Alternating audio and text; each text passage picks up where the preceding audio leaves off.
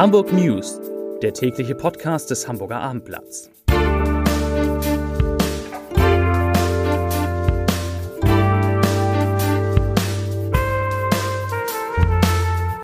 Herzlich willkommen. Mein Name ist Lars Heider und heute geht es noch einmal in diesem Podcast um die Kontaktlisten in Hamburgs Restaurants und Bars, die man sich, man muss es so hart sagen, offensichtlich auch sparen könnte. Weitere Themen. Es gibt gute Nachrichten für das Miniatur Wunderland. Jeder Hamburger kann von zu Hause den Kinos in der Stadt jetzt helfen und die Stadtbäckerei, die traditionsreiche Stadtbäckerei am Gänsemarkt bekommt über Nacht einen neuen Besitzer. Dazu gleich mehr. Jetzt wie immer zunächst die Top 5, die 5 meistgelesenen Texte auf abendblatt.de. Auf Platz 5 Unfall am Dammtor, Radfahrer muss nach Kollision in Klinik. Auf Platz 4 fünf Handballer des HSV infiziert, der Saisonstart ist in Gefahr. Auf Platz 3 Fahrradstaffel beanstandet Tempo und Parken auf Radwegen. Auf Platz 2 jetzt schon den zweiten oder dritten Tag unter den Top 5 Fahrradträger wie Paulchen aus Hamburg den Markt aufmischte. Das müssen Sie, das müsst ihr lesen. Ein, ein, ein Longseller sozusagen. Und auf Platz 1 Corona. Hamburger Ärztekammer warnt die Politik vor Aktionismus. Das waren die Top 5. Die erste große Frage des heutigen Tages lautet, taugen die vorgeschriebenen Kontaktlinsen? Kontaktlinsen, ich wusste, dass ich Kontaktlinsen sage. Taugen die vorgeschriebenen Kontaktlisten, muss es natürlich heißen, in Restaurants und Bars wirklich als Mittel gegen die Ausbreitung der Corona-Pandemie? Die Zweifel daran wachsen. Das Bezirksamt Mitte, das überprüft derzeit die Listen von 18 Hamburger Lokalen vom Wochenende und das alarmierende Zwischenergebnis nach neun ausgewerteten Betrieben sieht wie folgt aus. Von 1493 eingetragenen Daten waren nur 478 leserlich, vollständig und korrekt. Heißt also, im Falle einer Infektion könnte man nicht einmal jeden dritten Gast erreichen und äh, das betrübt natürlich nicht nur uns, sondern vor allem Falco Drossmann, den Chef des Bezirksamts Hamburg Mitte, der hatte die Bogen bei seinem Kontrollgang in der Nacht zum Sonntag in versiegelten Umschlägen mitgenommen und lässt sie jetzt in mühsamer Kleinarbeit auswerten, natürlich unter Wahrung des Datenschutzes. Ja, viele Einträge sind fast unleserlich. Manche Scherzbolde haben sich mit Fantasienamen eingetragen und bei digitalen Erfassungen über sogenannte QR-Codes stellte sich heraus, dass drei von vier Betrieben die Daten bis zum Dienstag nicht auslesen konnten. Was sagt Drossmann dazu, der Verantwortliche? Er sagt, ich zitiere, wenn sich nur jeder dritte Gast so einträgt, dass wir seine Kontaktdaten nachverfolgen können, ist das ein Alarmsignal. Wir sind darauf angewiesen, dass wir die Gäste im Fall einer möglichen Infektion sehr schnell erreichen können. Ja. Allerdings bei manchen Einträgen da erübrigt sich wirklich eine genauere Prüfung. Einer der Beteiligten hatte als, äh, als, als Kontakt Peter Pan, Wunderlandstraße angegeben. Andere hatten ihre Angaben wohl mit Bedacht unleserlich hingekritzelt. Ganz interessant als sehr effektiv, da erwiesen sich die aus Datenschutzgründen verbotenen offen einsehbaren Listen. Hier waren viel mehr Angaben korrekt. Offenbar funktioniert dabei die soziale Kontrolle. Ja, zu den Corona-Zahlen von heute. Es hat 78 neue Infektionen in Hamburg gegeben. So viele sind den Gesundheitsämtern gemeldet worden. Der 7-Tage-Wert der steigt leicht auf 22,6 je 100.000 Einwohner. Ich sage es immer gern.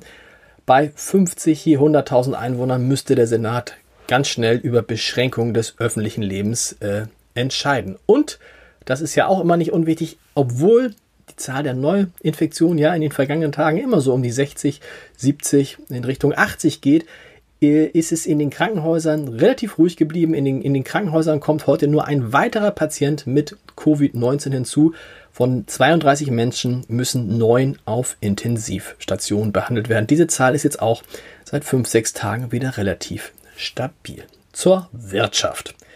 Die Bäckerei Junge, kennen die meisten von Ihnen, von euch, eröffnet am morgigen Donnerstag ihre inzwischen 72. Filiale im Großraum Hamburg. Vor gut zwei Jahren hatte sie in dieser Region nur 60, jetzt ist es schon 72. Und der neue Laden, der liegt an der Kieler Straße 573. Da fragt man sich, muss man das kennen? Ja, denn es ist die direkte Nachbarschaft zum Minigolfplatz Schwarzlichtviertel, zum Kinder-Indoor-Spielplatz Rabatz und zur Trampolinhalle Jump House. Und das ist nicht der einzige Laden, den äh, Bäcker Junge die Bäckerei Junge in Hamburg eröffnet. Zum 1. Oktober übernimmt das Unternehmen die traditionsreiche Stadtbäckerei am Gänsemarkt. Äh, der, der Betrieb ist ja, hat ja eine ganz lange Geschichte, ist 1681 gegründet worden und wird jetzt von Junge übernommen. Junge übernimmt auch einen Großteil der Mitarbeiter. Äh, Brot, Brötchen, Kuchen und Torten werden allerdings am Gänsemarkt nicht mehr wie bisher gebacken, sondern die kommen dann aus den Standorten in Lübeck, Rostock und Greifswald. Und eine Umbauphase wird es auch nicht geben. Der Übergang von der Stadtbäckerei zu Junge, der soll in der Nacht zum 1. Oktober über erfolgen. Da bin ich mal gespannt. Zu einem Verkehrsthema. Holprige Fahrradwege, eine geplante Großbaustelle und wütende Anwohner machen dem Bezirksamt Nord zu schaffen. Der dortige Bezirksamtsleiter von den Grünen, der will jetzt die Mobilitätswende einläuten, stößt aber mit seinen Plänen auf Widerstand. Der Bezirksamtschef will die alten Seitenstreifen zu breiten Radwegen ausbauen und Fußgängern barrierefreie Wege schaffen. Alle Bäume sowie die unmittelbar angrenzende und unter Denkmalschutz stehende Fritz-Schumach-Siedlung bleiben davon unberührt. Doch das geht nur, wenn rund 150 von 200 Pkw-Parkplätzen zwischen der Bushaltestelle Wattkorn und dem Wördenmoorweg wegfallen. Und dagegen wehrt sich eine Bürgerinitiative, die heißt Neue Taler, Platz für alle. Sie moniert, dass das, was der Bezirk da plant, katastrophal sei, dass der Umbau keiner Mobilitätswende gerecht werde und schon gar nicht durchdacht sei. Zum einen findet äh, die Bürgerinitiative die geplanten Fahrradwege viel zu breit und zum anderen würden gerade viele Anwohner ihre Autos brauchen und entsprechend dann auch die Parkplätze. Ja, das ist keine schöne Nachricht, aber dafür habe ich jetzt eine und es ist vielleicht die schönste Nachricht der Woche. Zum dritten Mal hintereinander ist das Miniaturwunderland von ausländischen Touristen zur beliebtesten Sehenswürdigkeit Deutschlands gekürt worden. Hamburg ist auch mit der Speicherstadt, dem Hafen, der Hafen City und natürlich der Elbphilharmonie und dem Internationalen Maritim Museum unter den Top 100 vertreten. Diese Top 100 äh, wurden gewählt von rund 13.000 Menschen und man kann es gar nicht oft genug sagen. Tribble zum dritten Mal in Folge. Hattrick Hattrick, wie man im Fußball auch sagt, das Miniaturwunderland Nummer 1 Top Sehenswürdigkeit in Deutschland aus Sicht von Touristen. Es ist Mittwoch, da kann man schon mal einen Blick auf das kommende Wochenende wagen, denn dann findet der erste verkaufsoffene Sonntag seit Beginn der Corona-Pandemie in Hamburg statt.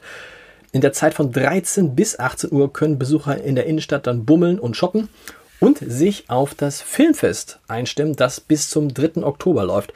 Auf der Wasserseite des Jungfernstiegs werden dafür historische äh, Fahrzeuge ausgestellt. Ein Blockbuster-Auto, was immer das auch ist, soll in der Europapassage zu sehen sein. Und das Hanseviertel präsentiert eine Ausstellung mit Filmkreaturen aus 40 Jahren Filmgeschichte.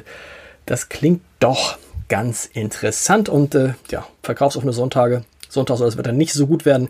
Da kann man dann ja mal shoppen gehen. Wo ich gerade beim Filmfest bin, morgen beginnt es im Cinemax am Darmtor, im Passagekino, im Abaton, Metropolis und im Studiokino. Und obwohl die Platzkapazitäten in allen beteiligten Häusern aufgrund der geltenden Abstandsbedingungen ja begrenzt sind, hat sich das Filmfest entschlossen, die kompletten Säle zu den üblichen Konditionen zu mieten und damit einerseits den Kinos, den leidenden Kinos in Hamburg zu helfen und andererseits die Produktion, die herausragenden Produktionen einem größeren Saalpublikum verfügbar zu machen, nämlich via Stream. Das heißt, man kann sich die Filme von zu Hause ansehen und äh, sich dafür jetzt ein Ticket kaufen. Die kosten jeweils 7 Euro.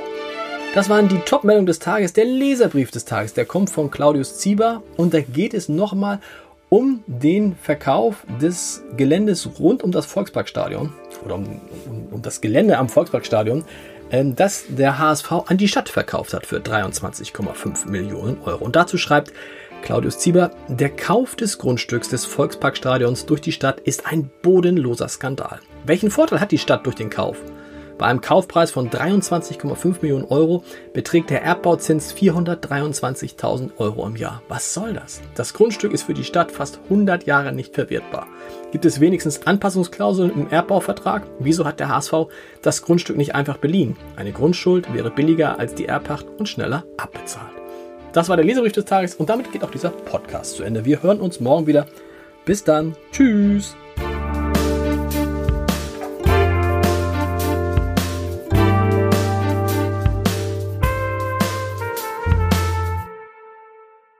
Weitere Podcasts vom Hamburger Abendblatt finden Sie auf abendblatt.de slash podcast.